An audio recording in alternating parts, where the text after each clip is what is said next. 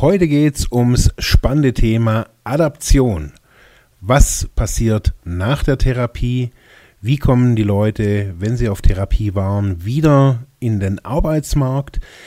Dirk hat die Carla Held von der Adaption der Fachklinik Ludwigsmühle interviewt und ja, wir sprechen über dieses Thema.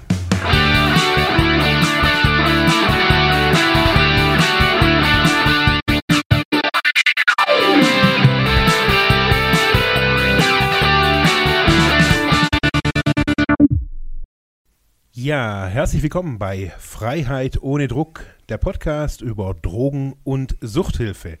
Mein Name ist Marc Hasselbach und wie immer mit dabei ist Dirk Kratz. Hallo Marc. Ja, hi Dirk. Hi. Letzte Episode war anstrengend und ist ganz schöner her. Marathon, ja. Also eine, eine, eigene Suchttherapie, richtig eine Langzeittherapie haben wir gemacht. Aber, ja. aber wirklich. Ja. ja, einige Fragen sind allerdings noch ein bisschen offen geblieben. Ähm, ja. Und zwar, um nochmal kurz äh, an die Therapie-Episode anzuschließen. Ähm, wir hatten uns noch, uns ist aufgefallen, dass die Voraussetzung für Therapie ja irgendwie von uns gar nicht eingesprochen wurde. Aber ich glaube, da bist du mhm. eher der Fachmann dafür. Ja, äh, was heißt der Fachmann? Also oh ja. äh, wir, wir haben es wir haben's ja so, so halb angesprochen. Wir haben gesagt, naja, das hört sich alles nach so einem äh, geleiteten Prozess an, so der vorne irgendwo beginnt bei der Suchtberatungsstelle und am Ende irgendwo endet, aber dass dazwischen ja äh, mehrere Ansprüche und Leistungsträger liegen und äh, teilweise sehr bürokratische Antragsverfahren, das haben wir erwähnt.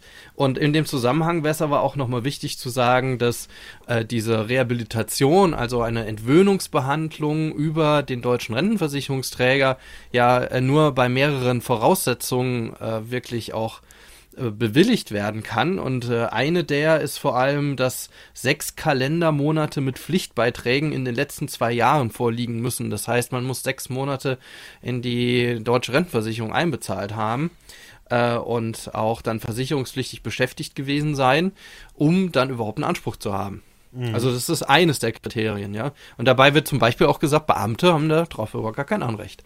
Ja, das habe ich auch erst, das, das wusste ich gar nicht. Ja, ja, ja, ja. Die, aber ich denke, da gibt's halt andere ähm, Abrechnungsmöglichkeiten mhm. äh, und da viele Beamte sind, oder ja, alle Beamte sind ja, ähm, das ist ja dieses System in Deutschland äh, äh, privat versichert. Äh, genau. und dann läuft es über diese Versicherungen. Äh, aber man muss sagen, also der Großteil äh, unserer Rehabilitanten, Rehabilitanten kommt über die deutschen Rentenversicherer. Mhm. Das heißt, die haben irgendwie die Anwartschaften erfüllt.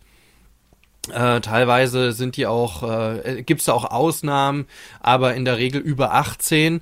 Es gibt ja auch, also über 18 Jahre alt. Es gibt mhm. auch äh, Einrichtungen, die auch Kinder und Jugendliche behandeln, wobei das ganz wenige sind in Deutschland. Äh, und da gibt es ähm, nochmal äh, dann die Möglichkeit, über dann die, ja, die ganz normale Krankenversicherung abzurechnen. Aber ähm, auch da hat sich ja auch mittlerweile ein kleines bisschen geändert. Ähm, es gibt, gab das sogenannte Flexi-Rentengesetz. In diesem Flexi-Rentengesetz wurde auch der Reha-Anspruch für äh, Kinder und Jugendliche äh, festgesetzt ähm, und so dass dann auch Kinder ohne Anwartschaft äh, auch ein Anrecht auf eine Rehabilitation haben. Aber das äh, muss sich in Deutschland noch mehr oder weniger etablieren. Das, es gibt zwar den Anspruch, aber ähm, da ähm, glaube ich, je nach Region äh, sind da die Rentenversicherungsträger noch nicht so weit. Ah, okay. Ja, also da ändert sich ein bisschen was. Also das, das wollten wir aber jetzt ähm, nicht ähm, zur Seite kehren, sondern mhm. äh, da ähm, gibt es verschiedene Anspruchsvoraussetzungen, die ähm, quasi erst so eine Behandlung möglich machen, ganz abseits von sowas wie in einem Sozialbericht oder ja. auch ähm, irgendwelchen anderen Gutachten oder Abstinenzwille oder was auch immer. Mhm. Also die rein formalen Voraussetzungen. Genau, genau. Mhm. Ja, die formal rechtlichen Voraussetzungen die formal kann man ja sagen. Ja. ja. Gut. Ja. Ähm, ja, viel mehr steht dann, wie gesagt, auch nochmal in den Links, die wir in die Shownotes setzen, also zur letzten Episode, auch zur, zur aktuellen Episode. Äh, aber wenn man da auch generell im, im Internet sucht, äh, findet man da schon ähm, ziemlich viele Infos darüber. Äh, heute wollen wir jetzt halt mehr auf, ja, zu gucken, was kommt nach diesem ersten stationären Teil, so quasi dieser Entwöhnungsbehandlung. Mhm und ähm, haben uns mal ähm, haben uns das vorgenommen, was so ja wirklich so eine Zwischenphase ist und das nennt man Adaption. Ähm, Adaption, äh, also eine ja eine äh, ja eine an Gewöhnungsphase kann man ja sagen, mhm. äh, Gewöhnung an so einen Alltag vielleicht. Das reale Leben. An sowas, ja. Oder? Und ähm, in der letzten Episode haben wir es sofern angesprochen, ähm, meine ich noch, mich zu erinnern, dass wir gesagt haben, ja, da gibt es diese Außenwohngruppen, das ist da aus mhm. dieser therapeutischen Gemeinschaft ja auch entstanden. Also quasi, man geht nur nicht direkt in sein altes Umfeld zurück, sondern hat nochmal so eine Art, ja, ähm, Zwischenphase. Mhm. Ja. Es ist ja, also die Adaption ist ja ein, ein regulärer Teil der Therapie auch, oder? Hm, ja, kommt drauf an. Ähm, das äh, ist im Einzelfall wird das entschieden. Äh. Teilweise muss ein eigener Antrag dann nochmal gestellt werden, äh, wenn die Adaption noch nicht inkludiert ist. Also mhm. ähm, wenn ich, aber normalerweise, Moment, jetzt muss ich mal unterscheiden. Ich meine, es ist so in der, im Regelfall, dass die Adaption nochmal extra beantragt werden muss. Mhm. Ähm, heutzutage haben wir es bei vielen Rehabilitanten, Rehabilitanten, dass die eher sagen, nur Adaption nochmal drei Monate, jetzt bin ich hier schon sechs Monate. Ähm, ja. So eine ähnliche Rückmeldung, wie du auch gesagt hast, ne, jetzt bin ich so lange raus, was mache ich denn da? Und äh, dass dann auch man eher sagt, naja, ich will eine kurze Therapie und dann schnell wieder zurück. Das mhm. kann teilweise viel zu kurz sein. Äh, also es muss nochmal beantragt werden in der Regel.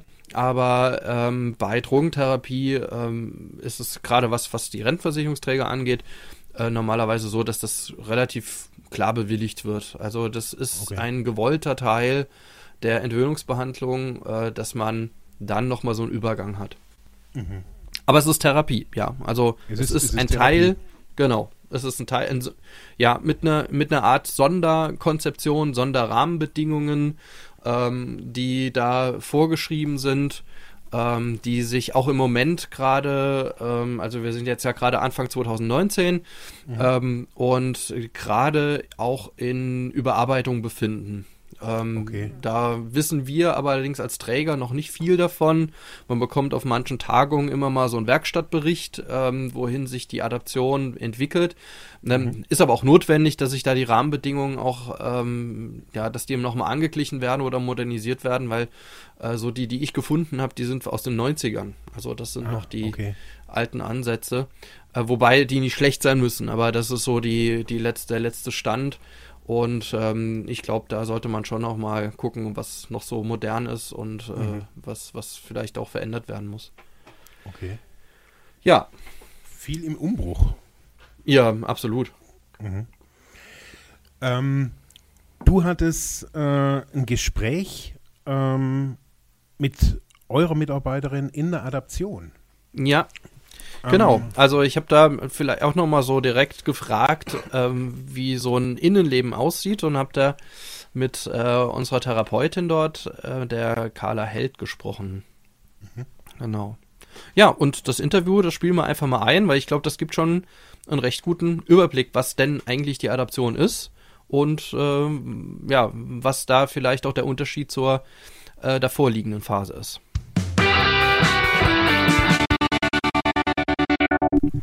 Ja, ich bin hier mit der Carla Held, äh, psychologische Psychotherapeutin, langjährige Therapeutin, bei uns im Therapieverbund auch schon und arbeitet im Moment in unserer Adaption in Landau. Jetzt sag mal, Carla, ähm, viele haben ja gar keine richtige Idee davon, was ist denn die Adaption? Ja, was, was ist denn die Adaption für ein Teil in so einer Suchttherapie und was macht man denn da eigentlich? Naja, die Adaption stellt erstmal äh, so die Endphase der medizinischen Reha dar. Das heißt, sie ist im Anschluss an die stationäre Therapie von der Fachklinik. Und es steckt ja in dem Wort drin, Adaption. Das heißt, ich versuche mich wieder an die Realität zu adaptieren mit dem Neuerlernten. Und das heißt ganz einfach, äh, wieder lernen, äh, die Haushaltsführung zum Beispiel, sich selber mit einem gewissen Budget einfach sich Essen einzukaufen, sich zu kochen, wieder ähm, regelmäßig früher aufstehen. Äh, Praktika sind eine wichtige Sache in der Adaption. Das heißt, wir haben eine gute Vernetzung mit Praktikumsgebern und eventuell potenziellen äh, Arbeitgebern auch. Und das heißt einfach so die Gestaltung des Alltags, raus aus der Käseglocke der, der, der Fachklinik und einfach all das, was dort geübt worden wird, jetzt unter realistischen Alltagsbedingungen einfach weiterführen. Also früh morgens aufstehen, sich das Frühstück machen, äh, pünktlich, äh, meistens mit den öffentlichen Verkehrsmitteln, weil kein Führerschein mehr da ist, zu dem Arbeitgeber gehen oder Praktikumsgeber, äh, seine Wohnung in, in Schuss halten, also sprich das Zimmer und die Gemeinschaftsräume wie wie Küche, Wohnzimmer und Bad. Ja, und ähm, das ist schon gar nicht so einfach, sage ich jetzt mal. Auch äh, für einige unserer Patienten und Rehabilitanten ist es ja so, ähm, dass sie ja lange Zeit nicht mehr gearbeitet haben. Und dann stellt auch ein acht Stunden Arbeitstag schon auch wieder so eine Herausforderung dar. Und auch das muss man erstmal wieder adaptieren und eine Kondition aufbauen. Ja, und ein ganz, ganz wichtiger Aspekt ist natürlich dann auch, ähm, alte, vergessene Hobbys wieder auferleben zu lassen, beziehungsweise neue zu finden. Äh, wir haben jemanden, der auch gerade so sporttherapeutisch und Freizeittherapeutisch tätig ist, auch noch ein bisschen Unterstützung so in der Ernährungsberatung und so äh, Kochen noch mal ein bisschen einzuüben. Und ja, wir haben auch gute Kontakte mit äh, verschiedenen Selbsthilfegruppen, da wir ja nicht nur illegale Drogen in der Adaption haben, sondern auch Menschen, die mit einer Alkoholabhängigkeit oder mit einer Spielsucht äh, kommen. Ja, und da ist halt einfach auch wichtig für ein neues, stabiles Netz. Raus aus den alten Suchtkontakten ist natürlich zum einen die Selbsthilfegruppe, die da auch immer prima Tipps haben, wie gehe ich mit Suchtdruck im Alltag um und äh, die dann auch meistens ihre Telefonkontakte weitergeben, sodass wenn man da mal Suchtdruck hat, äh, wo kann ich mal schnell anrufen, wenn der denn so auftaucht. Ja, dann, äh, was auch immer toll ist, ist, dass viele Vereine hier in der Region auch immer wieder bereit sind, äh, unsere Rehabilitanten da auch aufzunehmen und auch erstmal so mit einem kostengünstigen Beitrag und das ähm, ist natürlich eine riesige Hürde für unsere Patienten, die sich oft auch stigmatisiert fühlen und denken, da steht so auf der Stirn äh, Süchtiger drauf und sind dann immer unendlich positiv überrascht und, und emotional tief berührt, dass die Menschen ihnen ganz offen begegnen und sagen, ja, okay, du hast Therapie gemacht, toll, dass du dein Leben wieder auf die Reihe kriegst, komm und mach mit uns Sport. Und mhm. ähm, und das ist ja was ganz Wichtiges, weil ähm, neben der Arbeit, die ja so vielleicht acht Stunden am Tag einnimmt, bleibt da ja noch ganz schön viel Zeit übrig. Und ein Süchtiger, der vorher mehr oder weniger rund um die Uhr mit seinem Suchtmittel der Beschaffung des Konsums oder der Geldbeschaffung äh, beschäftigt war, das ist eine Mordsherausforderung, diese Freizeit sinnvoll zu gestalten und nicht wieder in Langeweile oder in diese alten Denk- und Verhaltensweise der Sucht abzurutschen. Mhm. Was eine riesige Herausforderung auch in der Adaption ist, ist natürlich wieder momentan die Wohnungssuche. Der Umgang mit Behörden, wer ist denn gerade für mich zuständig? Ist es noch das Arbeitsamt? Ist es der Jobsender? Wie, wenn ich nicht mehr in meinem alten Beruf arbeiten kann? Äh, was für eine Möglichkeit von Umschulung oder Andersorientierung gibt es da?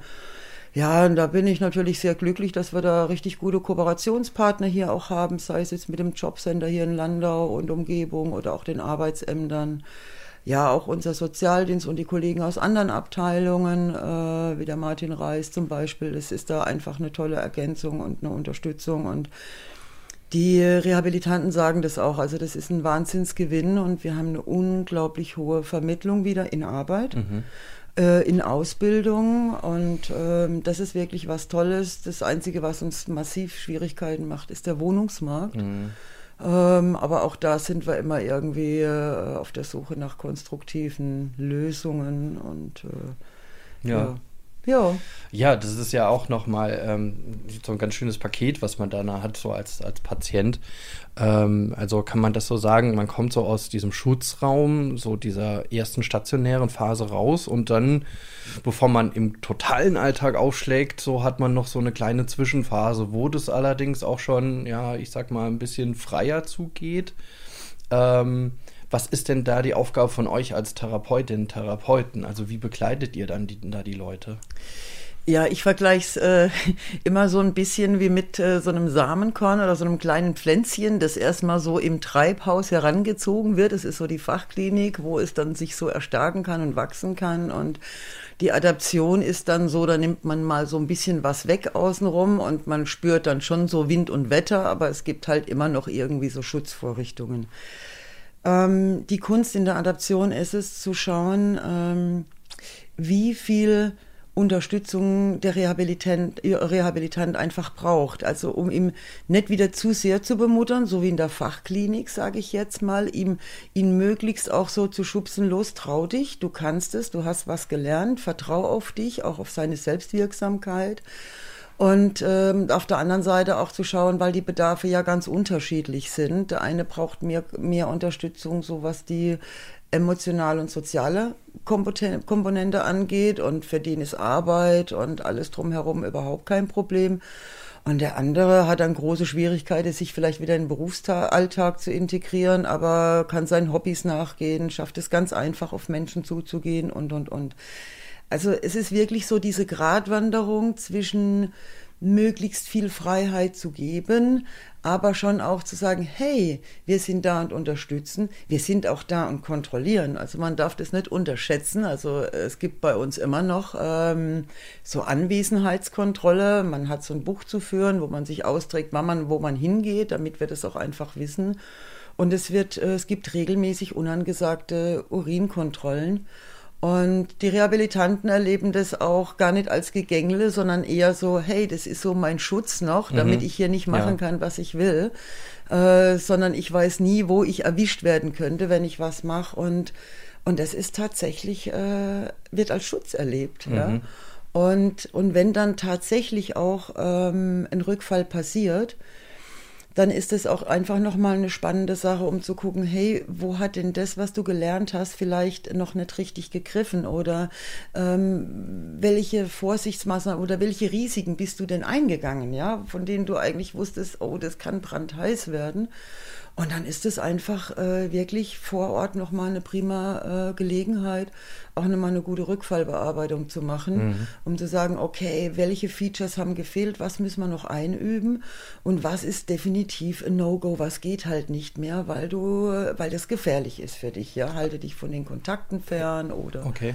Ja. Also man kriegt halt auch schon so ein Notfallpaket für, für einen Rückfall. Ja, ne? absolut, ne? absolut.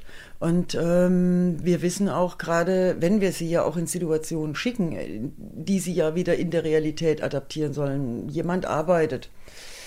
Jemand arbeitet auf dem Bau, er ist gut integriert oder irgendwo anders und die Leute sagen, hey, du bist ein prima Kumpel und alles toll und äh, komm, wir gehen heute Abend noch einen trinken.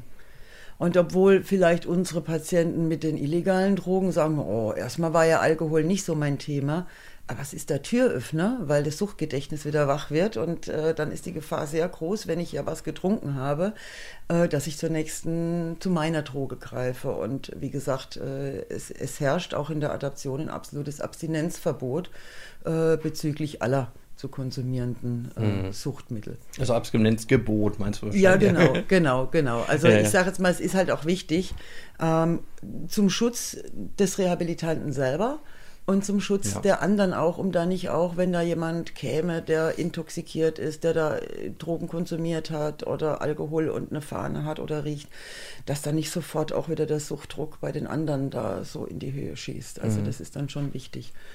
Ja, oder ähm, was natürlich halt auch immer ein Thema ist, ähm, ja, wie schaffe ich es denn, Kontakt zum anderen Geschlecht aufzunehmen, mhm. ähm, was uns Menschen ja alle immer irgendwie so äh, in Nöte bringt und uns emotional da ganz schön aufwirbelt und jemand, der so nicht mehr gerade aktuell das beste Selbstwertgefühl hat, ein Selbstbewusstsein, ähm, und dann noch vielleicht in der Disco, wie schaffe ich das denn mit ganz klarem Kopf jemanden anzusprechen? Und wie sage ich denn der Person, dass ich jetzt keinen Prosecco oder Sekt mittrinke? Ähm, ähm, ja, weil, weil ich das nicht mehr kann, weil ich da ein Problem habe. Mhm. Also das ist eine ganz, ganz, ganz hohe Hürde und es ist ganz schwierig. Und auch da sehen wir uns da wirklich äh, gefragt. Und ich nenne das äh, gerne so, was unsere Leute brauchen, ist so eine Art... Ähm, Smalltalk-Kompetenz. Also okay. wie führe ich denn Gespräche mit Menschen, die von ja, Sucht oder einer Suchterkrankung gar nicht so, so, so, eine Ahnung haben. Und über was spreche ich außer über das Suchtmittel oder vielleicht auch meine Gefängniserfahrung oder über meine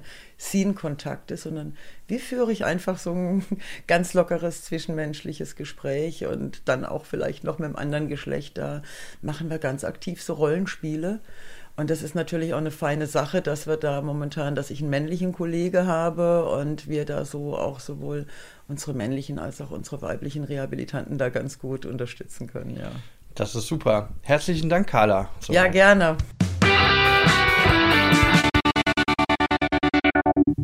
Ja, die Smalltalk-Kompetenz, die dann neu erlernt werden muss, äh, schon ziemlich interessant. Also, dass, dass äh, es hier ja auch darum geht, äh, quasi alltägliche mh, hm, Situationen, die man sich so irgendwie als, als die, die einem so als normal vorkommen, wieder erlernen muss.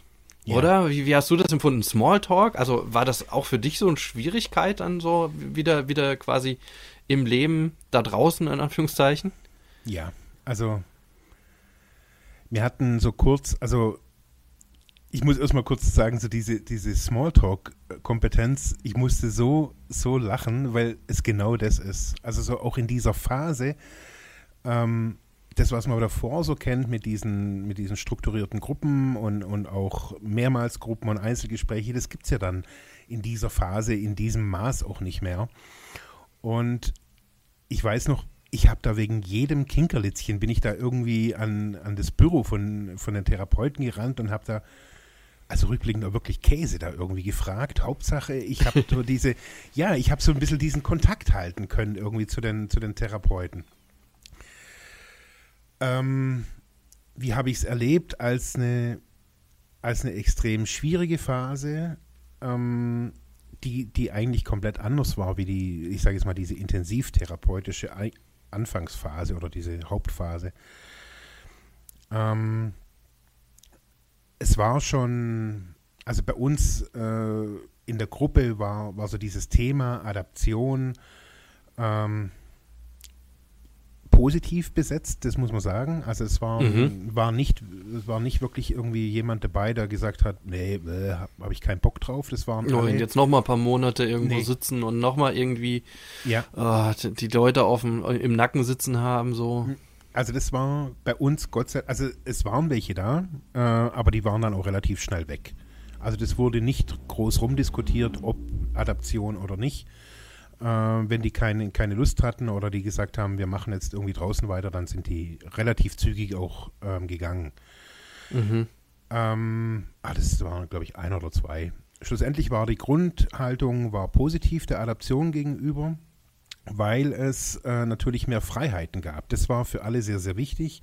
Wir durften ohne großartige Begleitung natürlich wieder raus und äh, hatten dann auch ein Auto und lauter so Zeugs, also so als Gruppe. Ähm, das Schwierige war wirklich, so wie die, wie, wie die Carla das auch beschreibt, so diese wirklich alltäglichen Situationen mit dem Wissen der intensivtherapeutischen Phase wirklich umzusetzen. Mhm. Das war, das war echt, echt crazy. Also Alltag, das haben die uns gesagt, ist das Schwierigste für einen Suchtkranken. Mhm. Nicht mhm. die großen emotionalen Hämmer wie Trennung, Scheidung, Tod oder sonst irgendwas, sondern Alltag. Alltag ist die größte Herausforderung. Mhm. Und so haben wir das auch wirklich auch erlebt. Also das, was vorher, das, was wir gerade, was wir ja auch in der, in der anderen Episode also diskutiert haben, so das, was man so vorfindet, Hotel und quasi Rundumversorgung, mhm. war gefühlt auf einmal weg. Wir waren dann wieder für, wir mussten selber einkaufen, selber kochen, selber unsere Tassen spülen, äh, selber den, den, unsere Freizeit planen. Und das war, also Freizeitplan war ein ganz großes Thema. Und natürlich auch, äh, wie sie auch gesagt hat, Arbeit, Arbeitserprobung. Also auch Belastung, ähm, dass es dann nicht mehr um, um Schongang ging, sondern da war auch ähm, ja Praktika eben bei vielen ja auch schon angesagt. Dann, wie sie gesagt hat, viele haben keinen Führerschein. Ähm, dann muss man gucken, wie komme ich da hin, wenn ich nicht mehr auf den Fuhrpark äh, von der Therapie und auf den Zivi zurückgreifen kann, sondern ich jetzt quasi erwachsen in Anführungsstrichen bin. Aber ich bin ja trotzdem noch süchtig. Also ich bin ja, ja. trotz. Also unter diesem Kontext, also ich habe mir damals gedacht, ich hätte die Adaption, die war bei uns auch nicht so lange, ich glaube drei oder vier Monate oder sowas. Mhm. Also ich hätte die echt gerne länger gehabt, weil auf einmal war es, also war das für uns dann auch vorbei. Da war dann, okay, Ende. Jetzt ist dann mhm. betreutes Wohnen, raus, Heimgehen, raus, Nachsorge, was jeder halt so macht. Mhm. Äh, jeder hatte eigene Ideen. Und da habe ich, ich, ich weiß es noch, ich habe richtig Panik gekriegt.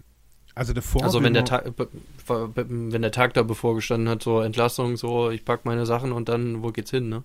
Ja, oder halt auch nur schon die Gespräche in diese Richtung. Also mhm. davor war, ja, ich mache mal ein Praktikum ähm, in einer Behinderteneinrichtung, in einer Schule, was weiß ich, was die Leute alles gemacht haben. Aber die Zeit auch der Praktika war natürlich relativ schnell auch vorbei. Also da ist auch ein Monat, wenn es wieder läuft und man sich gut fühlt, ist natürlich dann auch schnell vorbei. Und das weiß ich noch, da ging bei allen wirklich die Panik los. Was, also ja, wie, wie soll ich das schaffen? Wie soll das gehen? Jetzt hat man so lange therapeutische Hilfe, man hat Menschen an der Seite gehabt und ähm, hat vielleicht auch, so wie es die Carla auch gesagt hat, teilweise auch schon Rückfälle miterlebt gehabt oder irgendjemand kam mit einer Fahne und, und, und, und, und. Und man hat das alles durchgestanden und dann heißt, okay, da danach gibt es keine Sicherung mehr. Kein, wie geht's weiter? Und da wurde denn das alles, was davor, ich würde es jetzt mal sagen, auf so einer therapeutischen Metaebene war. Also mhm. natürlich hat es was mit mir zu tun gehabt, meine ganzen Themen. Aber es war trotzdem noch innerhalb dieser therapeutischen Käseglocke, dieser Abgeschiedenheit auch nach außen zum großen Teil. Und dann hieß es, okay, jetzt gilt's jetzt brauche ich wieder einen Job. Was will ich überhaupt im Leben? Kann ich meinen alten Job überhaupt noch machen? Möchte ich was Neues machen? Bin ich nicht schon zu alt? Was habe ich für Rahmenbedingungen? Kann ich überhaupt eine Umschulung machen? Und mhm. also bei uns kamen da wirklich die skurrilsten Ideen der Leute. Also ich habe damals gedacht, ich werde Steinmetz. Ich frage frag mich nicht, wie ich auf, diesen, auf diese Idee kam, aber ich habe mich wirklich da im, im, im beim Arbeitsamt, beim BITS für eine Umschulung mhm. als Steinmetz da irgendwie interessiert. Also Be Berufsinformationszentrum, ne? BITS, ja, genau. Genau. Im, und ich weiß noch, der Typ, der hat mich angeguckt, als wäre ich gerade irgendwie vom Mars gelandet. Sagt er, Steinmetz. Okay, sagt er, da macht man naja, so ein guter Handwerksberuf, also. Ja, aber Solide ich habe da halt irgendwie künstlerisch irgendwie gedacht, ah ja, dann mache ich meine Skulpturen und dann kann ich meine Kreativität ausleben.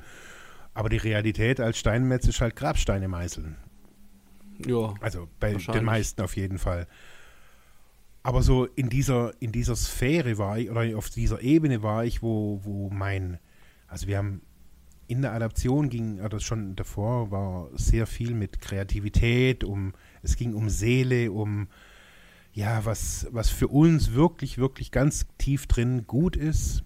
Und da habe ich so gestalterische kreative Phasen für mich als sehr positiv erlebt und da kam ich dann auf einen Trichter, ja, das mache ich auch beruflich. und wenn da die Adaption nicht gewesen wäre, ganz ehrlich, die, ich, ich wäre so unglücklich jetzt in irgendeinem Steinmetz-Job da reingeschlittert. Gut, das weißt du nicht, vielleicht wärst du der, der, ein fantastischer Steinmetz. Wer, wer weiß, genau. wer ja. weiß, ja. Aber die haben mich da wirklich mal nochmal in dieser, in dieser Zeit der Adaption nochmal, ich sage es mal, nochmal irgendwie eingenordet und gesagt, hey, guck mal wirklich hin. Also wo, mhm. wo es dich hinzieht, wo deine Kompetenzen sind. Das hat sie ja auch nochmal irgendwie angesprochen da ist ganz viel, war bei uns da so, so ein bisschen so, jetzt, das nannte man damals nicht so, aber es war so ein, so ein bisschen so ein Kompetenzabklopfen. Was, was, was kann ich, was habe ich für, ja, jetzt auch während der Therapie für, für Fähigkeiten gezeigt. Also mhm. war ich vielleicht Gruppensprecher oder jetzt wie bei euch in dieser Selbstverwaltung. Ähm, und ja, bei uns haben alle Praktika gemacht und haben fast alle haben neue Berufe angefangen zu lernen. Mhm, ja. Also langfristig, ich wüsste jetzt keinen, der seinen alten Job noch gemacht hätte. Aber ich glaube, jeder hat irgendwie was Neues für dich, für sich entdeckt. Also ich habe früher im, also ich habe ähm, Chemie- und Lacklaborant gelernt, also aus dem chemischen Bereich. Mhm. Und habe dann äh, aber so gemerkt, dass ich damals als Zivi, also vor meiner Drogenzeit quasi, total glücklich war in dem Beruf und habe dann im sozialen Bereich Praktika gemacht, im Jugendhaus und in der Ergotherapiepraxis. Und das war wirklich super in ja, in einer, einer, therapeutischen Umgebung und aber also nicht nur gleich wieder in so ein bürokratisches System geworfen zu werden, sondern das immer wieder rückkoppeln zu können mit den Therapeuten. Mhm. Also das war ganz Also zu gucken, stimmt da so mein, mein, meine Richtung irgendwie. Ja, und auch stimmt auch meine Wahrnehmung. Also, weil die Therapeuten, die kannten mich einfach das halbe Jahr, dreiviertel Jahr, hatten nochmal einen anderen Blick auch auf meine Kompetenzen. Ähm, und mir hat es wirklich geholfen. Also die haben mich, ich sage jetzt nicht gepusht, in den sozialen Bereich zu gehen, aber die haben mir immer wieder gesagt, hey, guck's dir an. Guck's dir mal an, probier dich ja. mal aus, hospitier mal irgendwie eine Woche irgendwo. Also da waren, also jetzt am Bodensee gibt es ja auch echt viele soziale Einrichtungen, Behinderteneinrichtungen und so, wo man einfach auch mal eine Woche Praktikum machen kann. Mhm. Und also ich habe diese Zeit richtig genossen. Also nochmal in so einer abgeschwächten Variante trotzdem noch in so einem therapeutischen Rahmen zu sein, zu wissen, okay, da, die Spielwiese ist noch so ein bisschen da, aber es gelten auch vermehrt Verantwortlichkeiten, also dass ich jetzt eben nicht rausgehen kann und dann einfach trinken kann oder so irgendwas oder, oder konsumieren kann. Es ist immer noch ein Abstinenzgebot ähm, in der Einrichtung, das habt, hattet ihr ja auch ähm, besprochen. Mhm. Ja. Also das, das, das ist wirklich wichtig, dass es, äh, dass es da. Dass es da klare Regeln gibt und sowas, klar. Genau. Genau. Ja. Und also für mich war das, ja, wie gesagt, es war ein bisschen zu kurz. Ich hätte es gerne länger gehabt. Ähm, aber ähm, es ist eine, ich finde, es ist sogar ein, ja, eine der wichtigsten Phasen, weil da einfach so diese Alltagserprobung, dieses Belastbarkeit, äh, auch Hobbys, also fand ich habe ich mir davor gar keine Gedanken gemacht. Ja. Ähm, aber als, weiß ich noch, als der damalige Cheftherapeut da ankam und in der Gruppe, die Gruppe ging genau, glaube ich, eine Minute, äh, hat er gesagt, ihr müsst euch alle jetzt in einer Woche neue Hobbys suchen. Und dann, wie, was, neue Hobbys suchen? Aber dann kam mir erstmal so drauf, ja stimmt, also was, was mache ich denn eigentlich gerne? Ja. Und es war, also wir saßen, wir waren, glaube ich, zwölf Leute, wir, wir saßen echt alle da und haben uns angeguckt, wie, woher kriegt man denn jetzt ein Hobby? Ja. Also, also ja. Das, das äh, sehen wir auch als, als einer der, der Hauptfaktoren, also die, äh, die so eine Art, ja, äh, ähm, nicht nur Smalltalk-Kompetenz, sondern auch, auch Freizeitkompetenz. Also ja. wenn ich eine, eine Arbeit habe, dann weiß ich, wann ich aufzustehen habe, im Regelfall und wo ich hinzugehen habe, aber was mache ich denn mit einer Zeit, die hoffentlich dann noch neben der Arbeit bleibt und ähm, wie kümmere ich mich um mich, ne? So, genau. was, was, was mache ich so gern? Genau. Ähm, was mache ich am Wochenende? Also hocke ich die ganze Zeit dann auf der Couch und, und gucke Fernsehen oder Ganz genau. ähm, ja, also das merken wir immer wieder, dass gerade hier auch ein riesen, ja, auch so ein, so ein Entwicklungsbedarf da ist mhm. äh, bei vielen Rehabilitanten, Rehabilitanten, um ähm, da einfach auch so, ja, dass die einfach rausfinden müssen, was mache ich denn gern. Und mhm. dann auch, das ist ja nicht, das geht halt relativ profan los vom, vom Fußballverein oder vom Sportverein. Ähm, bis aber auch zu, ja, was weiß ich, äh, besonderen Sachen, die eher irgendwie künstlerisch sind oder eher künstlerische Auslebung. Genau ja, sind und ähm, dass man auch so ein Trott rauskommt und nicht äh, irgendwie von der Arbeit nach Hause und denkt, oh Scheiße, was mache ich denn jetzt? Genau. Und es, man, während der, also während der intensivtherapeutischen Phase, da gewöhnt man sich, also ich habe das wirklich gemerkt, man gewöhnt sich natürlich auch daran, dass immer wieder Leute da sind. Also man hat die Mitpatienten oder die Mitrehabilitanten um sich, mit denen kann man immer reden. Oder im, also im Notfall kann man sie wirklich immer irgendwie auch belästigen und sagen, hey, mir brennt es gerade irgendwie unter den Nägeln. Mhm. In der Adaption und eben, wenn diese Freizeiten, wenn die Kollegen, keine Ahnung, also wenn man in, in einem Job ist und, und man hat einfach freie Zeit. Man kann sich nicht alles verplanen. Und die Frage ist, was tue ich da? Was tue ich mit meiner freien Zeit in meinem Leben? Mhm. Ähm, bei uns war zum Beispiel auch immer wieder so ein Thema, ähm, dass man sich nicht nur drei, also so diese typischen drei Basis äh, ja, Stützen irgendwie schafft. Also ich habe einen guten Job, ich habe eine gute Beziehung und ich habe Hobbys. Mhm. Zu uns hieß es immer, ein Stuhl mit drei Beinen äh, kann schnell umfallen, wenn ein Bein weggeht. Mhm. Und daher war immer irgendwie so die Sache, ja, jetzt nicht unbedingt zwei Jobs und auch nicht zwei Frauen oder zwei Freundinnen, sondern nee, aber auch zu wissen, hey, es gibt nicht nur Beziehungen in meinem Leben und es gibt nicht nur Arbeit und es gibt nicht nur mein Fußballverein, sondern ich bin noch mehr und ich kann auch noch mehr. Und mhm. Da war oder da kommt bei vielen eben das Thema Selbsthilfegruppe mit rein. Ja. Was ich einen ganz wichtigen Part in dieser Zeit finde, ähm, dass man Kontakt ähm, nach außen quasi hat äh, zu Leuten, die abstinent leben wollen. Das heißt, dass man sich auch so eine gewisse so eine Art Rollenvorbilder schafft äh, oder sich in, ins Boot holt, äh, wo, man, wo man sieht, hey, die haben auch eine Therapie schon hinter sich, äh, mhm. die leben abstinent. Also Selbsthilfegruppe war vor der Therapie da hatte ich ein, das habe ich auch lange auf Vorträgen oder später gesagt, für mich waren Leute, die in Selbsthilfegruppen gehen, waren Typen mit Hornbrille und Polunder, die über ihre sexuellen Probleme reden. Mhm, das war für mhm. mich das Bild von Selbsthilfegruppe. Aber dass da, keine Ahnung, Leute sitzen, die gestandene Männer und Frauen sind, die, die im Knast waren und die äh, jetzt ein ultra straightes Leben führen, hätte ich mir nie erträumen lassen. Und das kann man eben in dieser Zeit einfach auch nochmal neu angehen, zu sagen, hey, wie ist der Kontakt nach draußen? Ähm, Job, Familie, ähm, Hobbys, die habe ich, aber wie ist die therapeutische Anbindung oder auch die, die, das Suchtthema, wie, wie arbeite ich da weiter, weil nur weil ich jetzt irgendwie sechs Monate Therapie gemacht habe, äh, ist ja das Thema nicht vorbei. Ja, ja. Ähm, und da finde ich eben, ist diese Phase prädestiniert, dass man da also den ersten Kontakt auch wieder nach außen knüpft äh, zu eben, wie gesagt, Selbsthilfegruppen oder vielleicht auch bei manchen war es ja auch dann irgendwie eine ambulante Therapie. Äh, aber ich fand es eine, ja, eine wichtige und auch eine, ja, eine, eine spannende und auch eine sehr, ja. sehr anstrengende Phase. Ja, ja. Naja, ich meine, man, man kriegt, äh, nachdem man so eine Art Schutzraum verlassen hat, hat zum ersten Mal nochmal so eine so ein Wind davon, was denn so wirklich das Leben danach sein könnte. Ja. Und das nimmt Konturen an und das macht natürlich dann auch erstmal sicherlich irgendwie verschreckt so ein bisschen. Ja. Ähm, wenn es so, ja, wenn es so auf das Leben wirklich zugeht.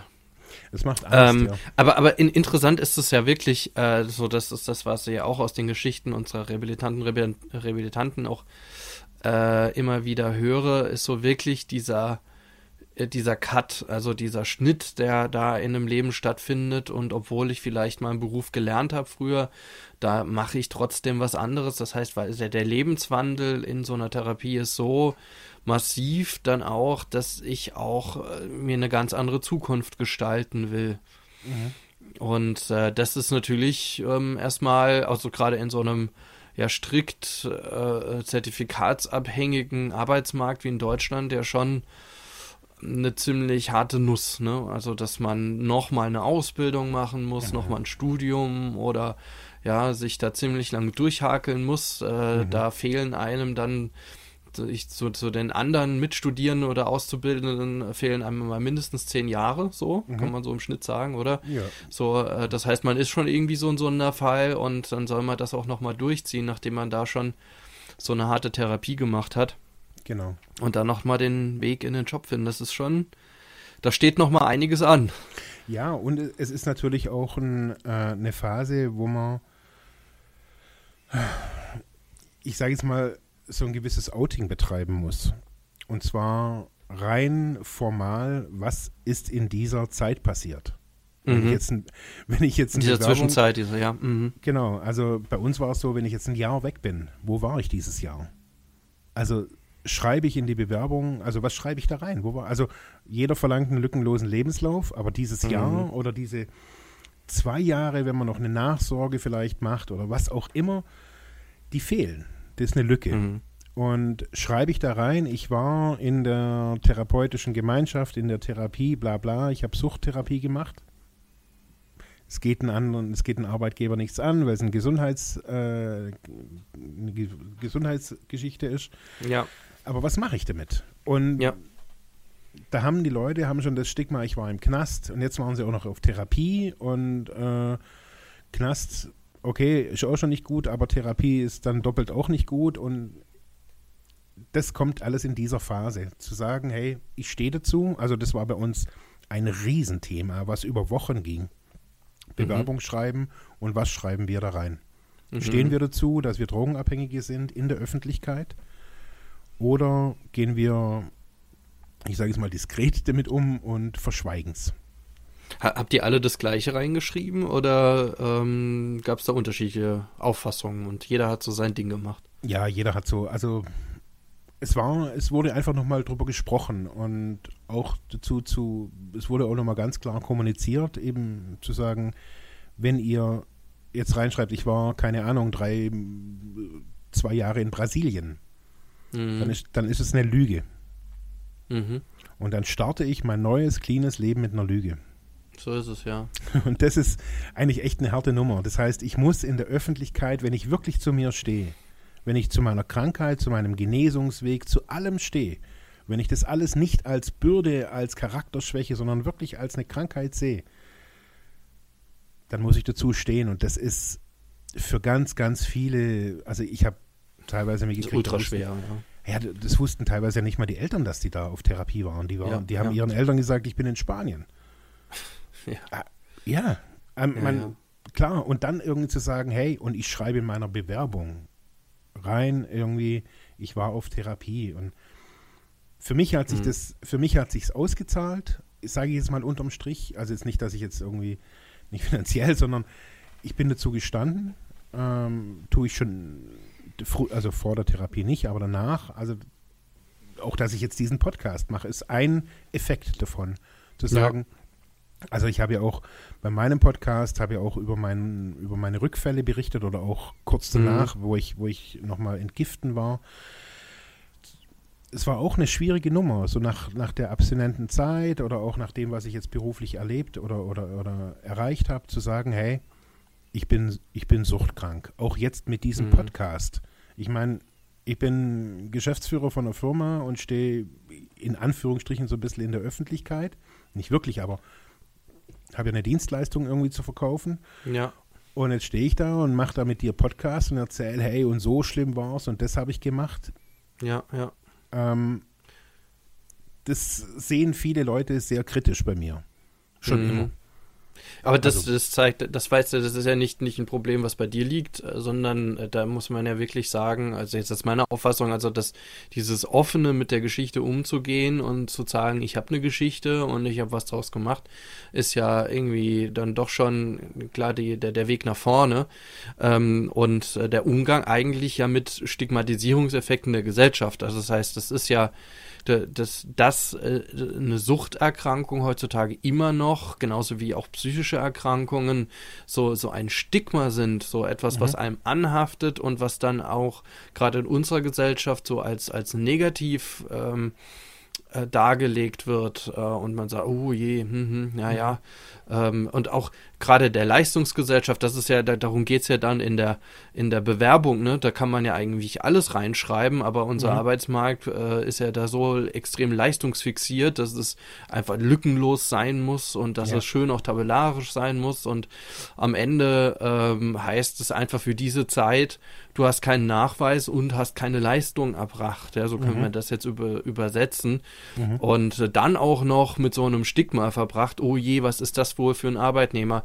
Und ja. das ist ja nicht kein, das ist ja kein Fehler von, von, von dir oder von denjenigen, nee. die das dann da reinschreiben, sondern das ist einfach der, der, der, die Diskriminierung und die Diskriminierungseffekte des Arbeitsmarktes und der Arbeitsgesellschaft. Genau. Das sehen wir auch in ganz vielen anderen Fällen. Ne? Also wenn man alleine, gut, ich will jetzt nicht abweichen, aber wenn man alleine anschaut, ähm, es, es äh, gibt mal so eine Berechnung von äh, äh, Vermittlungshemmnissen oder Hürden, Vermittlungshürden. Äh, statistisch kann man das recht gut erheben. Mhm. Ähm, auch äh, vom ähm, vom Institut für Arbeitsmarkt und Berufsforschung. Ähm, und wenn man da sieht, dass Merkmale wie alleinerziehend mit, also Frau und alleinerziehend mhm. eigentlich mit die hemmendsten oder die höchsten Hürden ja. sind, in den Arbeitsmarkt irgendwie reinzukommen, dann mhm. sieht man schon, äh, wo äh, die Diskriminierung im Arbeitsmarkt stattfindet oder auch die Stigmatisierung. Klar. Klar. Also bei mir war das mein erst, also das, um es vielleicht kurz so da anzuschließen, es war auch genau so, ich habe mich, hab mich beworben damals nach der Therapie ähm, bei der Stadt. Also hier mhm. ähm, bei, bei der Stadt Friedrichshafen für ein Praktikum. Und habe das bewusst in meinen Lebenslauf reingeschrieben. Okay. Und die haben das auch gesehen und prompt wurde natürlich gleich zum, beim Amtsleiter auch eingeladen. Und ich konnte, glaube ich, irgendwie punkten mit meiner, Off äh, mit meiner Offenheit. Also ich habe da mhm. ganz offen drüber geredet aber dann kam halt doch noch irgendwie so der, der Verwaltungsschimmel an und gesagt, also Sie müssen erstmal zum aufs Gesundheitsamt. Okay. und ich weiß nicht, was die ab, abklären wollten auf dem Gesundheitsamt, aber das war die Voraussetzung, dass ich diesen Termin beim Gesundheitsamt quasi überstehe und dann es war, so war wo, wo wusste denn, denn, denn, denn der, der Beamte, die Beamtin dort, äh, was du machen solltest? Oder hey. statt die, ja, was jetzt, jetzt sind sie hier bei mir, was, äh, was machen wir jetzt? ja, ja, also klar, die wollten halt, also habe ich, ich habe Therapie, ich bin drogenabhängig, ich habe Therapie gemacht und dann will natürlich jeder wissen, auch wenn es da nichts dafür zu wissen gibt, aber und haben sie es geschafft? War die Therapie erfolgreich? Äh, ja. Äh, ja. nein. Nein, genau. genau. Und, und, und, das ist halt alles so diese. Oh, jetzt, rückblick, jetzt, jetzt, rückblickend, also ich weiß noch, ich, ich kenne die, also ich, ich habe die Momente noch in mir und ich habe mich richtig übel gefühlt. Also weil es. Mhm. Jetzt habe ich diesen Mut schon gehabt und habe das in diese Bewerbung reingeschrieben, habe mich im, im Vorstellungsgespräch offen gezeigt und trotzdem irgendwie nochmal check. Und es war mhm. immer wieder, ja. und es ist auch jetzt noch so, also es ist ein, ein zweischneidiges Schwert, das habe ich für mich selber auch gemerkt. Ähm, diese Offenheit und auch die Definition als, als Süchtiger, sagen wir in der Öffentlichkeit, ähm, es wird relativ schnell ähm, zu einem Bumerang. Mhm. Das habe hab ich gemerkt, ähm, dass man sich relativ schnell darüber definiert. Ich, bin ich irgendwie der der cleane Ex-Junkie oder was weiß ich, wie man dazu auch sagt oder wie die Leute dann zu einem sagen. Ähm, und ich habe so gemerkt, ich war, ich war das hier jahrelang, ich war hier so der Vorzeige-Ex-Suchtler, habe für die Caritas gearbeitet in der Prävention, Vorträge gemacht, ähm, wie es für mich war und so weiter. Mhm. Aber ich kam aus dieser Rolle nicht mehr raus. Ja. D das war mhm. so schwer. Ich habe dann, ich habe dann später Studium angefangen, ähm, Sozialarbeitsstudium und das auch aus meinem Kopf rauszukriegen. Also für mich war das erste Semester, ich habe gedacht, ja, ich arbeite dann irgendwann mal in der Sucht. Aber zu merken, dass das eigentlich der einzigste Bereich ist, wo ich nicht arbeiten sollte. Mhm. Weil, ich mir, weil ich mir da, dadurch, dass ich so der cleane Süchtige bin, mir wieder ein Ego aufbaue, woran ich als, Such, als Suchtkranker gescheitert bin. Ja, ja. Also das festzustellen, das war echt schmerzhaft zu sagen, ja, eigentlich hätte ich die Kompetenz, ähm, wäre vielleicht auch ein guter Therapeut, aber ich hatte immer so das Gefühl, ich muss da langsam machen und vorsichtig sein. Und mhm. ich merke das auch so im, im, Kontakt mit, mit Bekannten oder Freunden, die, die auch suchtkrank sind, die sagen, hey, sie würden das niemals so machen wie ich. Nie. Mhm. Also, so also muss jeder so seinen eigenen Weg dann finden, ne? Ja. So. Mhm. Der, also wo er mit sich einfach im Reinen ist und genau. Ähm, also ja, ja. was für viele, das habe ich so gesehen äh, in der Selbsthilfegruppenzeit, die Selbsthilfegruppe und sich da zu engagieren, ähm, das ist gut, ist, glaube ich, auch gut fürs Ego und auch gut für die Heilung, würde ich jetzt einfach mal so sagen. Also da so gewisse Rollen auch zu übernehmen, den Schlüsseldienst und lauter so Zeugs, Verantwortung mhm. zu tragen. Das war bei uns ein großes Thema in der Selbsthilfegruppe, wer hat den Schlüssel? Und Okay. Mh, da hat sich auch gezeigt, wer hat Therapieerfahrung und wer nicht. Und wer hat Therapie ernst gemeint. Und die haben gesehen, dass es wichtig ist für die Gemeinschaft, um 18.30 Uhr aufzuschließen und nicht erst um 18.45 Uhr irgendwie anzurufen und sagen, oh, ich habe verpennt. Ja. Ja. Sondern zu sagen, hey, da verlassen sich zehn Leute drauf, ähm, dass da aufgeschlossen ist. Der eine war der, der Kaffeedienst, der hat sich dann immer darum gekümmert, dass Kaffee oder Tee da war. Und so konnte man so sein, sein das Erlernte aus, de, aus der Therapie in der Selbsthilfegruppe, also so im Alltag, einfach weiterleben und muss, muss jetzt da nicht quasi die Rampensau mimen und da irgendwie den, den Suchtler in der Öffentlichkeit zeigen.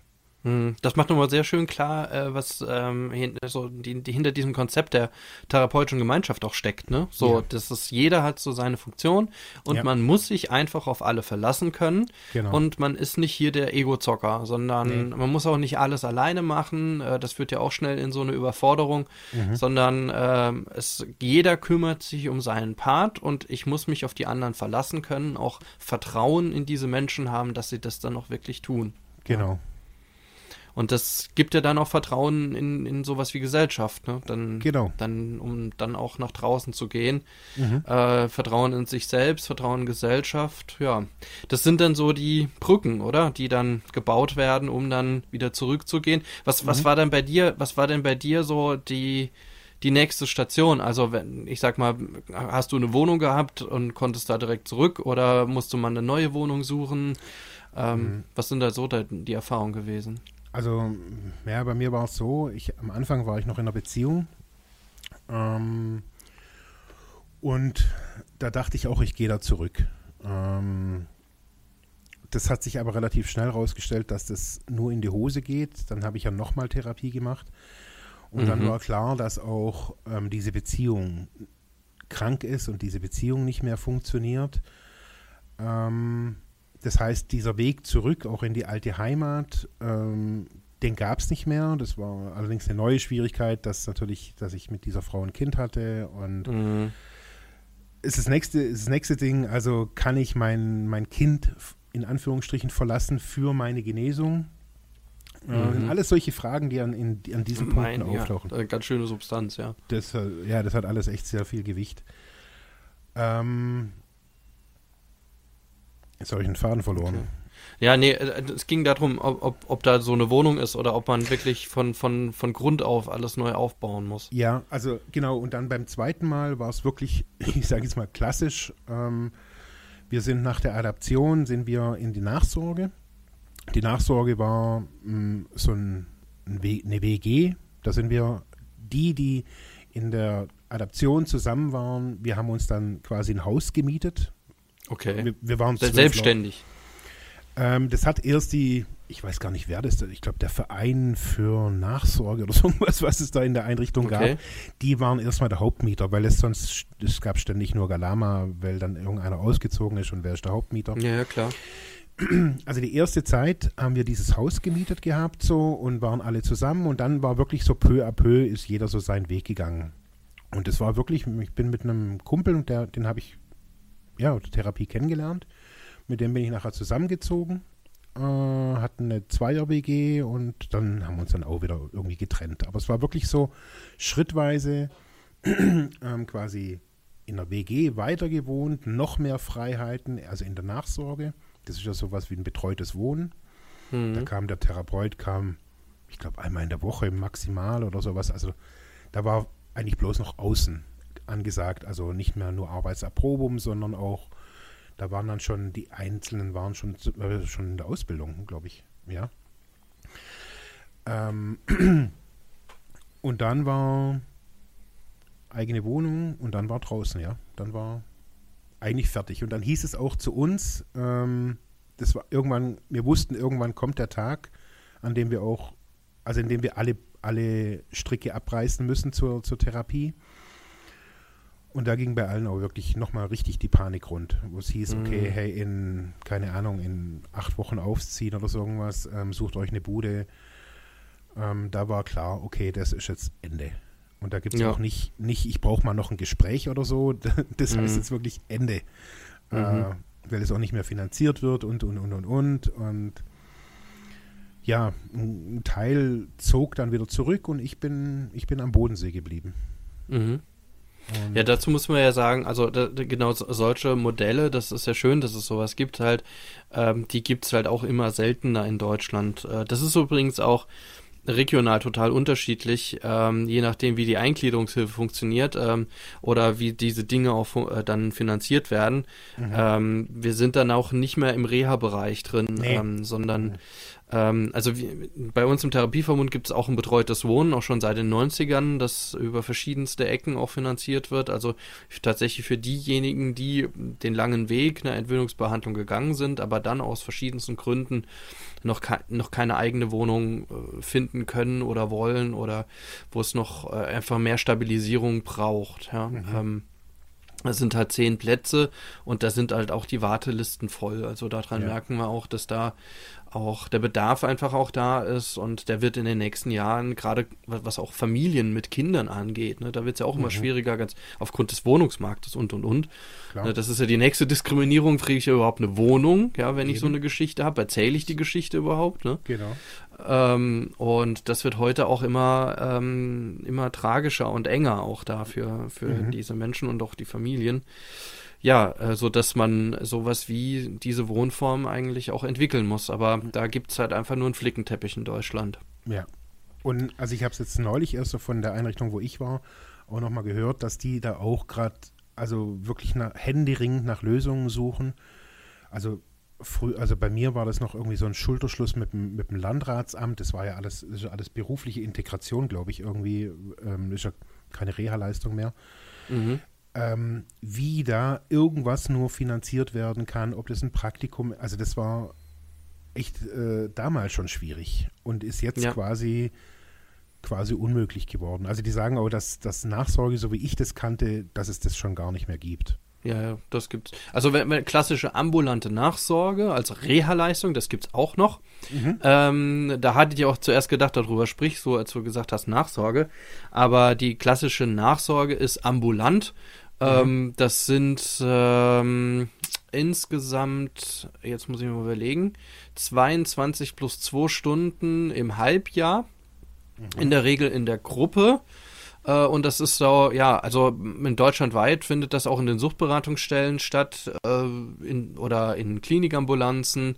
Äh, und dann kann man dort in der Regel so eine Nachsorgegruppe besuchen danach, die von dort aus dann geleitet wird. Mhm. Das ist, und die ist rein suchtspezifisch. Jetzt gibt mhm. es da Unterformen äh, oder auch Entwicklungsformen, ähm, so dass es im Moment so dabei ist. Äh, zum, zum, zum einen wurde jetzt der Nachsorgesatz, äh, der ganz lange Zeit 35,50 äh, Euro pro Stunde betragen hat, äh, wurde jetzt ganz leicht erhöht. Der ist jetzt bei 36 noch was. Ja, das war schon der große Sprung. Äh, ansonsten sind die auch hier die ambulanten Leistungen auch total unterfinanziert. Mhm. Da kann man eben keine großen Sprünge machen mit, dem, mit ja. solchen Sätzen. Ähm, aber generell ähm, merken wir da eine gewisse Offenheit, jetzt auch neue Konzepte auszuprobieren, beispielsweise auch eine berufsbezogene Nachsorge anzubieten. Das heißt, wegzugehen von diesen klassischen Suchtthemen, die zwar auch mhm. noch zu integrieren, aber in den Vordergrund zu stellen. Hier geht es um sowas Begleitung am Arbeitsplatz, äh, genau. zu schauen, äh, wie ist diese Integration gelaufen, läuft oder wenn jemand eine Ausbildung macht, äh, kann ich da diese Krisensituationen irgendwie besser abfangen. Mhm. Also äh, da gibt es jetzt Konzepte, wir machen da so ein Projekt Job Plus äh, beispielsweise, aber auch in Baden-Württemberg habe ich gehört, dass da ähm, es auch die Möglichkeit gibt, so eine eher eine, eine keine nicht nur die klassische, sondern auch diese eher berufsbezogene Nachsorge zu machen. Mhm. Ja, aber das ist das die eigentliche Nachsorgeleistung, die es dann noch gibt. So und dann ist eigentlich die Rentenversicherung raus. Mhm. Äh, sowas wie Leistung zur Teilhabe am Arbeitsleben, was man noch so kennt von Rentenversicherungsträger und und und. Mhm. Äh, die werden in der Regel äh, gar nicht erst angegangen. Das ähm, ist auch nochmal so ein Politikum, das ich ähm, sehr schwierig finde. Aber viele äh, Suchtrehabilitantinnen, ähm, Rehabilitanten ähm, haben keinen Zugang zu diesen Leistungen. Okay. Ähm, oder es wird erst gar nicht angeboten. Mhm. Ähm, naja, also, äh, aber das würde auch nochmal, ich werde zu viel in diese ganzen Organisationen führen, weil, äh, wie du richtig sagst an der Stelle, äh, Reha-Träger sind nicht nur äh, nicht nur die Rentenversicherung, sondern Reha-Träger sind auch die Bundesagentur für Arbeit beispielsweise, genau. äh, die aber gerade bei Sucht nicht zuständig ist, mhm. sondern äh, es gibt keine Leistungen, die über die Bundesagentur für Arbeit äh, in die Entwöhnungsbehandlung geschickt werden. Vielleicht entwickelt sich das mal im Moment, äh, entwickelt sich da auch einiges. Also es gibt zum Beispiel auch die Möglichkeit jetzt über so eine Vereinbarung, dass man aus dem Jobcenter in die Entwöhnungsbehandlung verwiesen werden kann. Mhm, ja. Ähm, und äh, ob und wie das denn überhaupt geht, äh, da hm. ist im Moment in Verbänden einfach auch Thema. Mhm. Ähm, und äh, wo das denn vor Ort überhaupt schon mal möglich ist, äh, weil man muss auch die Kompetenz haben, das zu vermitteln, ja, beziehungsweise man muss halt schon wissen, wo, wo vermittle ich jemanden hin, äh, wie äh, mache ich jemanden das Angebot, auch klar, äh, ist das überhaupt das Angebot für Person XY? Mhm. Das ist nicht einfach mal so, dass man das mal so, ich stelle hier die Flyer hin und ja. dann äh, äh, sucht da mal was Schönes aus. Also ich glaube, dass, also ich habe ja später, viel, viel später, unabhängig von der Sucht, ähm, im Bereich Übergang Schule Beruf an einer, an einer Werkrealschule gearbeitet. Mhm. Und da habe ich erst festgestellt, äh, was uns damals da gefehlt hat. Und zwar mhm. so, so ein wirkliches, kompetentes Profiling auch. Also okay. so, so, so, ein, so ein richtiges Jobcoaching. Also das, das war so ein bisschen, naja, sucht halt mal und es gibt halt und dies und jenes und geht mal ins Arbeitsamt und so weiter. Aber so, mhm keine Ahnung, irgendwie um mal gesagt zu kriegen, hey, es gibt 364 Ausbildungsberufe in Deutschland. Hier ähm, in der Region gibt es, keine Ahnung, 200. Was würde dich interessieren? Ähm, was wären die Rahmenbedingungen, die du nicht mehr möchtest? Leuchtstoffröhren, Schichtarbeit, keine Ahnung was, Staubbelastung, Saufen am Arbeitsplatz, gibt es ja alles, also wo man ausschließen muss. Und das hat mir ja. wirklich gefehlt. Also das haben wir später mit den Jugendlichen ähm, ganz, ganz intensiv gemacht und wir hatten, also um das nur mal kurz zu sagen, wir hatten von der Start von dem Projekt 4% Vermittlung von den Hauptschülern. Zum Schluss hatten wir 98 Vermittlungsquote langfristig. Wow. Mhm. Genau. Und es lag alles an einer ganz intensiven und einer sehr strukturierten Beratung und einem Coaching in dem Bereich. Mhm. Und ich glaube, dass es das bei Suchtkranken also wirklich braucht. Also ja. dass dieses nur Arbeiten, das ist das eine, aber das zeigt, zeigen auch andere Forschungszweige, dass nur Arbeiten auch nicht glücklich macht und dass Sinn in Arbeit was ganz, ganz Wichtiges ist und Arbeitsbedingungen und Rahmenbedingungen äh, genauso wichtig sind wie die Bezahlung. Ähm, und wenn man das vorher schon weiß und da vorher gerade in so einer Adaption oder in der Nachsorgephase ähm, Leute an der Hand hat, die da spezialisiert sind. Also hm. ich, ich hätte es, glaube ich, wirklich gebraucht oder ich hätte es mir auch gewünscht. Hm. Also ja, das, das stimmt. Ähm, also wenn man nochmal den Auftrag betrachtet, den so eine ähm, so eine Entwöhnungsbehandlung hat, also diese Wiedereingliederung ins Erwerbsleben oder Wiedererlangung der Erwerbsfähigkeit, was auch immer das ist, ähm, dann äh, klar muss natürlich so ein Fokus auch geworfen werden auf diese berufsintegrierenden Maßnahmen. Da hat auch äh, die Rentenversicherung auch reagiert vor ein paar Jahren und äh, quasi ähm, alle Kliniken auch dazu aufgefordert, hier gesonderte Konzepte auch einzureichen. Also mhm. Äh, sogenannte BORA-Leistung, also berufliche Orientierung in der Rehabilitation Abhängigkeitskranker. Ähm, und diese Leistung, äh, da, ja, da, da muss halt jede Einrichtung halt selber schauen, wie sie das halt konzeptionell so ab, abgestimmt auf ihre Klientinnen, Klienten einfach auch einrichtet. Wir haben es äh, damals geschafft, äh, oder wir haben damals jetzt auch äh, es geschafft, genau das, was du sagst, so eine Art Jobbüro einzurichten, ähm, das äh, von der frühen Phase so einer Entwicklungsbehandlung äh, auch schon quasi die Therapie begleitet und dann als Ansprechpartner zur Verfügung steht und dieses, dieses Coaching, das, das wächst quasi mit der Zeit der Therapie und versucht gerade dann auch diese ähm, äh, neuralgischen Schnittstellen, sei es mhm. denn mit oder ohne Adaption, also in, dann ins nächste Leben heraus dann einfach zu begleiten.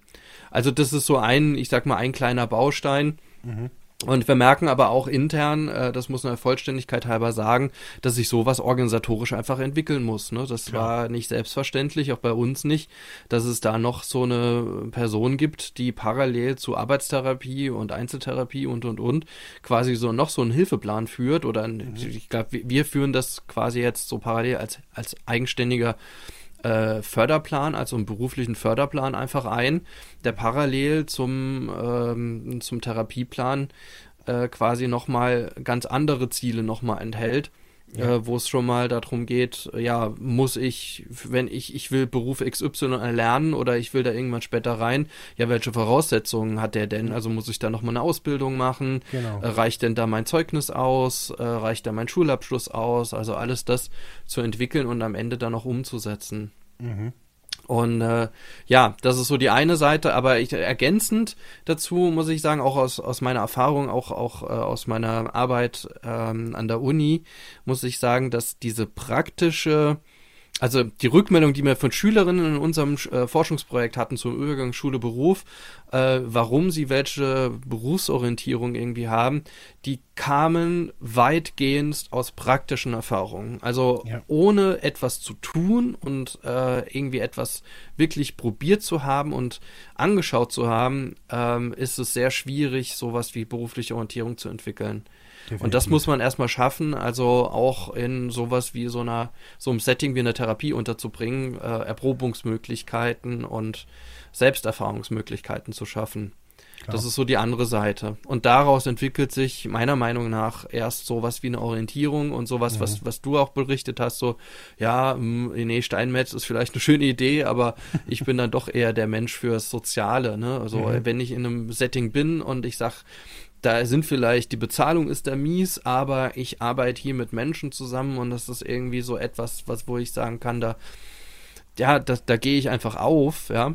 Mhm. Das sind ja dann so Begrifflichkeiten, die man dann so prägt. Das ist, das ist eigentlich so das, was am Ende dann auch zu, zu sowas einer langfristigen beruflichen Integration führt. Ja.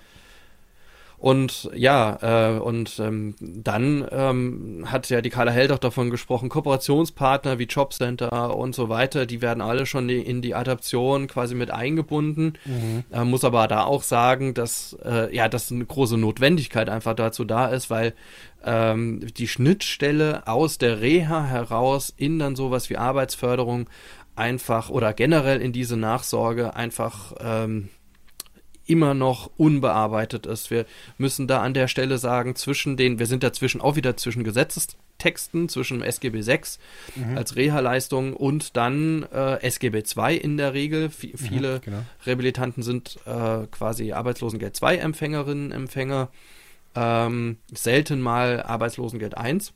Mhm. Und äh, dann sind die Jobcenter dafür zuständig.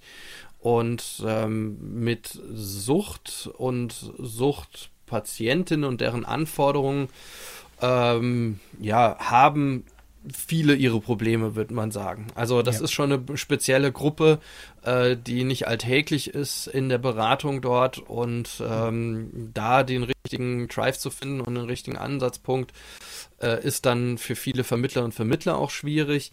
Äh, andererseits muss man sagen, dass es natürlich auch für die Betroffenen selbst schwierig ist, dort nochmal die Geschichte erzählen zu müssen, nochmal genau. zu sagen, wo sie hinwollen.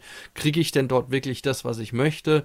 Mhm. Ähm, und da sind wir genau in dieser Geschichte drin, ähm, was ich auch schon ähm, äh, betont habe, schon ein paar Mal, so dieser ganze Suchtentwöhnungsprozess ähm, oder Suchthilfeprozess, der sieht irgendwie aus wie so eine Kette, aber die hat schon mhm. massive Löcher, Löcher mhm. und die äh, die sind ähm, quasi, die liegen zwischen verschiedensten Gesetzestexten, also zwischen Ge Gesetzeswerken und da äh, sind wir mitten in so einer Problematik in Deutschland von dem versäulten Sozialgesetzen. Das heißt, wenn ich eine Leistung haben will, auch als Betroffener, muss ich Anträge stellen, ich muss mich in Hilfeplankonferenzen setzen, äh, ich muss meine Geschichte immer wieder erzählen, die muss dann auch zu diesen Förderkontexten passen, ich muss zu den Ämtern laufen und habe da wirklich mega viel Arbeit, äh, gerade nach einer Reha Mhm. Ähm, und das ist schon eine Riesenbürde, die da einfach kommt. Also, dass man sagen würde, hopp, hopp, da ist der Weg vorprogrammiert. Nee, nee, nee. Äh, so einfach ist das nicht. Und damit hängen auch unsere äh, Fachkräfte auch immer wieder drin. Mhm. Also spätestens nach der Reha äh, setzt dann auch wieder viel verstärkt nochmal natürlich immer begleiten, aber dort dann hat nochmal verstärkt die soziale Arbeit einfach an, also ja. äh, Sozialpädagogik in Form von ja, Inklusion, Wiedereingliederung, Begleitung. Mhm. Und äh, da kommt es einfach auf sowas wie Netzwerkarbeit an, ähm, sodass man da für den Einzelfall auch wirklich die richtige Schnittstelle findet und eine richtige Förderung findet. Ja.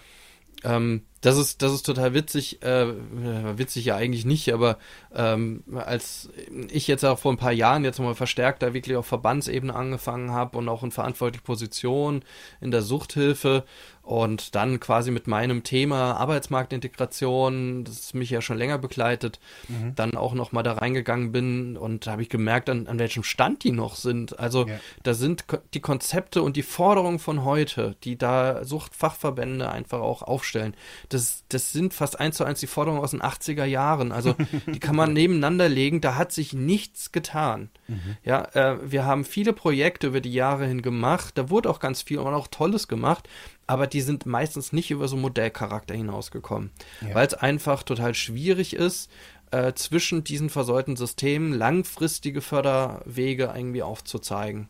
Mhm. Und ähm, ja, mal schauen, äh, mit dieser Bohrer-Initiative, die da geschaffen wurde, jetzt vor ein paar Jahren schon, da äh, sollten dann auch die Deutsche Rentenversicherung, die Bundesagentur für Arbeit sich zusammenfinden.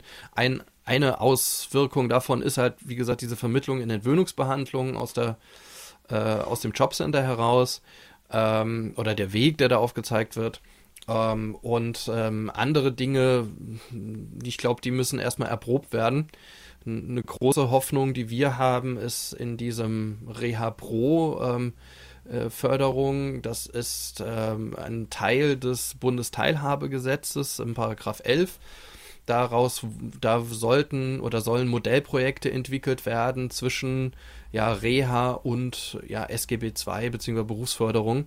Mhm. Ähm, ist aber äh, alleine ja auf die Leistungsträgerebene verschoben werden. Das heißt, so als normaler, ich sag mal, freier gemeinnütziger Träger kann man da sich nicht bewerben. Und da sollen Kooperationsprojekte oder Modellprojekte entstehen, die da die Wege zwischen den versäulten Gesetzen ähm, einfacher machen. Ja, und da muss man einfach mal schauen, ähm, wie erfolgreich die am Ende sind. So die, die erste Antragsphase war im letzten Jahr. Ähm, ich glaube, es soll es noch eine zweite Phase geben. Mal schauen, ob da noch Geld im Topf ist. ähm, und äh, ja, also wir auch, äh, es, es, gibt da einige Träger, die da äh, das Glück haben, direkt mit am Tisch zu sitzen und äh, mitbestimmen zu dürfen und dann gucken zu dürfen. Äh, wir hatten äh, nicht das Glück. Wir hatten die Anläufe gewagt, mehr sehr häufig sogar. Mhm. Äh, aber ähm, man hat sich bei uns in der Region entschieden, eher äh, eigene Wege zu gehen als Leistungsträger und eigene Projekte zu erproben. Okay. Und dann muss man mal schauen, was dann am Ende bei rauskommt. Mhm. Ja, aber das, ähm, ohne jetzt zu lange zu referieren, aber äh, das ist, das ist äh, gerade äh, macht das den Weg für die äh, Betroffenen nicht einfach äh, wirklich mit so einem Riesenpaket in die, in die Realität dann zu kommen mhm. und dann aber gleich wieder damit konfrontiert zu sein, von Amt zu Amt zu laufen und zu ja. schauen, dass man da neben der notwendigen Stabilisierung der, des Alltages, eines suchtfreien Alltages, äh, dann auch noch äh, mit solchen Ämtergeschichten sie abtun muss. Mhm. Ja. Und das weiß eigentlich jeder, der sich mit Ämtern rumschlagen muss oder sich Klar. mit verschiedenen Bürokratien irgendwie rumtragen muss, äh, äh, wie, wie aufwendig das ist. Hat dich das auch begleitet? Bist du auch so in so einer Bürokratiefalle irgendwann mal gelandet oder bist du da gut durchgekommen? Ja, also ich habe es möglichst vermieden. Also in der Zeit, äh, wo ich die Praktika gemacht habe, da war ähm, ich glaube, das war von der Therapieeinrichtung schon ein bisschen so in die Richtung. Also wir mussten da nicht viele eigene Ämtergänge machen. Ähm, und später habe ich immer tunlichst vermieden, äh, wieder irgendwie durch ein, durchs Amt alimentiert zu werden. Also für mhm. mich war also das, das war schon davor. Ich wollte nicht von irgendwem abhängig sein. Und habe dann auch geguckt, dass ich relativ schnell wieder arbeite. Aber ich weiß, äh, also diese, diese Bürokratiegeschichte, diese Ämtergänge, es hat ja, es fängt ja schon während der Therapie mit dieser ganzen Zahngeschichte, äh, wie wir da gesagt haben, fängt schon an, zu Anträge zu stellen, dass man neue Zähne kriegt oder eine Zahnbehandlung. Dann geht es äh, über die Jobgeschichte, dass man einen Job kriegt. Ähm, ich weiß, dass das für viele wirklich, wirklich super frustrierend war. Also die sind mhm. wirklich auch abends heimgegangen und gesagt, hey, ich kann nicht mehr. Ähm, weil die halt teilweise wirklich mit, mit ihrer Biografie bei, also man muss andauernd einen Seelenstrip machen. Man muss immer wieder seine, seine Biografie erzählen, muss sich rechtfertigen, muss quasi auch. Ja, so ist es ja. ja das ist, es ist so schrecklich, wenn man denkt, hey, jetzt, also wenn man ein gebrochenes, einen gebrochenen Fuß hat, geht man auch nicht ständig raus und erzählt, warum der Fuß gebrochen ist. Aber ja, so ist es, bei, ja. Bei Sucht muss man permanent jedem Hiopai muss mir erklären, warum er, also wie viel Mal ich in dieser Zeit erzählen, also erklären musste, wie es bei mir angefangen hat. Zum Schluss wusste ich nicht mal mehr, wie es, wann, wann ich was konsumiert habe. Ich habe so viel Mal das erzählen müssen, dass ich die Jahres, die, die, die Daten verwechselt habe. ja, doch. Ja, ja. Also ich wusste nicht mehr, wann ich mit, mit, mit Kiffen angefangen habe. Keine Ahnung. Oder ob ja, du musst aber die Frage stellen, wo, wo, wo, hat das dann eine Bedeutung, ne? Noch. Also, ja, genau. Dass man das so. Aber ich hm. weiß noch, das Arbeitsamt später, die haben gesagt, ja, irgendwie sind meine Geschichten nicht deckungsgleich. was die Geschichten, Geschichten nebeneinander gelegt. Ja, ich denke mir, was ei, für ei, Geschichten. Und, ja, ja, ja, ja. der hat gesagt, ja, sie haben da irgendwie angegeben, bla bla bla, und hier sieht es aber so aus. Und sage ich, hey, das ist jetzt dann irgendwie, keine Ahnung, zehn Jahre her. Also ja, aber mhm. es, das hat, also die Auswirkung später, muss ich auch noch kurz erzählen, ich hatte mich mhm. direkt danach ähm, für, ich wollte, also ich habe gewusst, ich muss einen Schulabschluss nachmachen, die Fachhochschulreife, und habe mich dann hier beworben äh, für die Fachhochschulreife. Zwei Jahre kann man die ja nachmachen lassen. Und dann rief mich der damalige Rektor von dieser Schule an und sagt, mein Realschulabschlusszeugnis wäre zu schlecht. Dann sage ich, okay. mein, mein Realschulabschlusszeugnis, habe ich gesagt, sie, ich bin jetzt dann 30. Was soll ich denn da machen?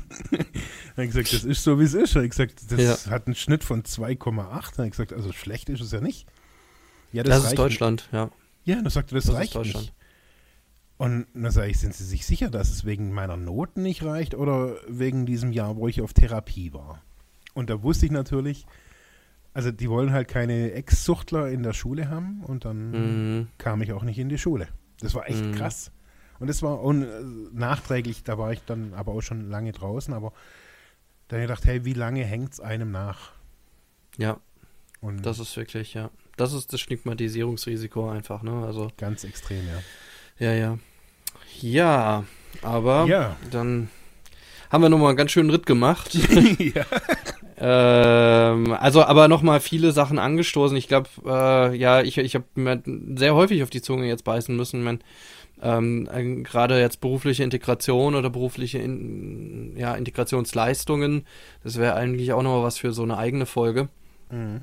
Oder auch äh, ja, äh, dieser Kontakt zum anderen Geschlecht, wie geht man denn aus oder generell, wie geht man mit Ge Geschlecht in der Reha um, ne, geschlechtsspezifische ja. Angebote oder auch Geschlecht, generell Sucht und Geschlecht, ja, ähm, ja, ist auch wieder ein spannendes, ein super spannendes Thema ähm, weil wir hier ja auch noch, äh, das ist so eine Rheinland-Pfalz-Besonderheit, dass es in Rheinland-Pfalz Fachstellen für eine Sucht, eine frauenspezifische Suchthilfe gibt.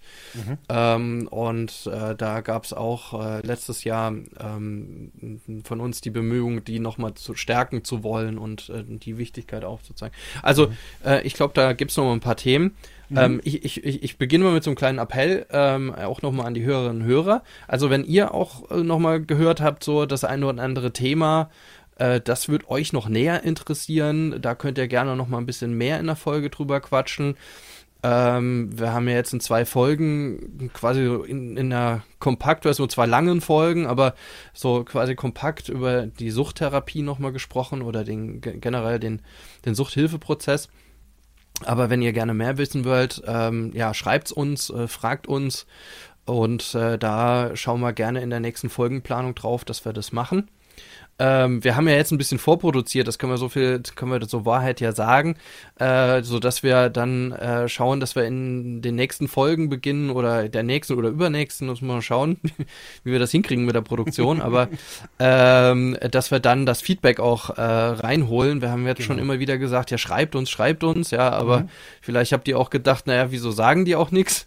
Ja, äh, ja, das ist vielleicht ein bisschen komisch. Nein, ähm, ja, also auch wieder der Appell, äh, genau, äh, wenn euch, wenn ihr Fragen habt an mich, an, an den Marc, äh, wenn ihr Ideen habt äh, zu unseren äh, Folgen, oder äh, generell Anmerkungen oder ja uns auf, auf Themen aufmerksam machen wollt, dann schreibt uns entweder per E-Mail unter Freiheit ohne Druck at ludwigsmühle.de Mühle mit UE, nochmal Freiheit ohne Druck at ludwigsmühle.de oder einfach auf Facebook auf der Seite Freiheit ohne Druck. Und äh, ja, und wir freuen uns auf jedes Feedback und wir freuen uns über tolle Bewertungen, äh, wo auch immer ihr den Podcast hört. Aber für, vor allem natürlich, äh, ihr macht ihn sichtbarer und auch hörbarer und auch äh, ja für eine breitere Bevölkerung zugänglich wenn ihr äh, uns fünf Sterne gebt oder eine gute Bewertung gebt und einen Kommentar auf iTunes. Also über iTunes Kommentare und Bewertungen freuen wir uns auch und werden auch schauen, dass wir die in die Sendung einbauen. Ja. Genau. Ja. Marc. Dirk. Ja. ich sage noch Danke äh, fürs Zuhören und ja, es mit mitfiebern mit unseren Geschichten. Ja, danke auch von meiner Seite und äh, ja, dann äh, hören wir uns hoffentlich beim nächsten Mal, bei der nächsten genau. Episode. Bis zum nächsten Mal. Alles klar. Bis dann. Ciao. Ciao.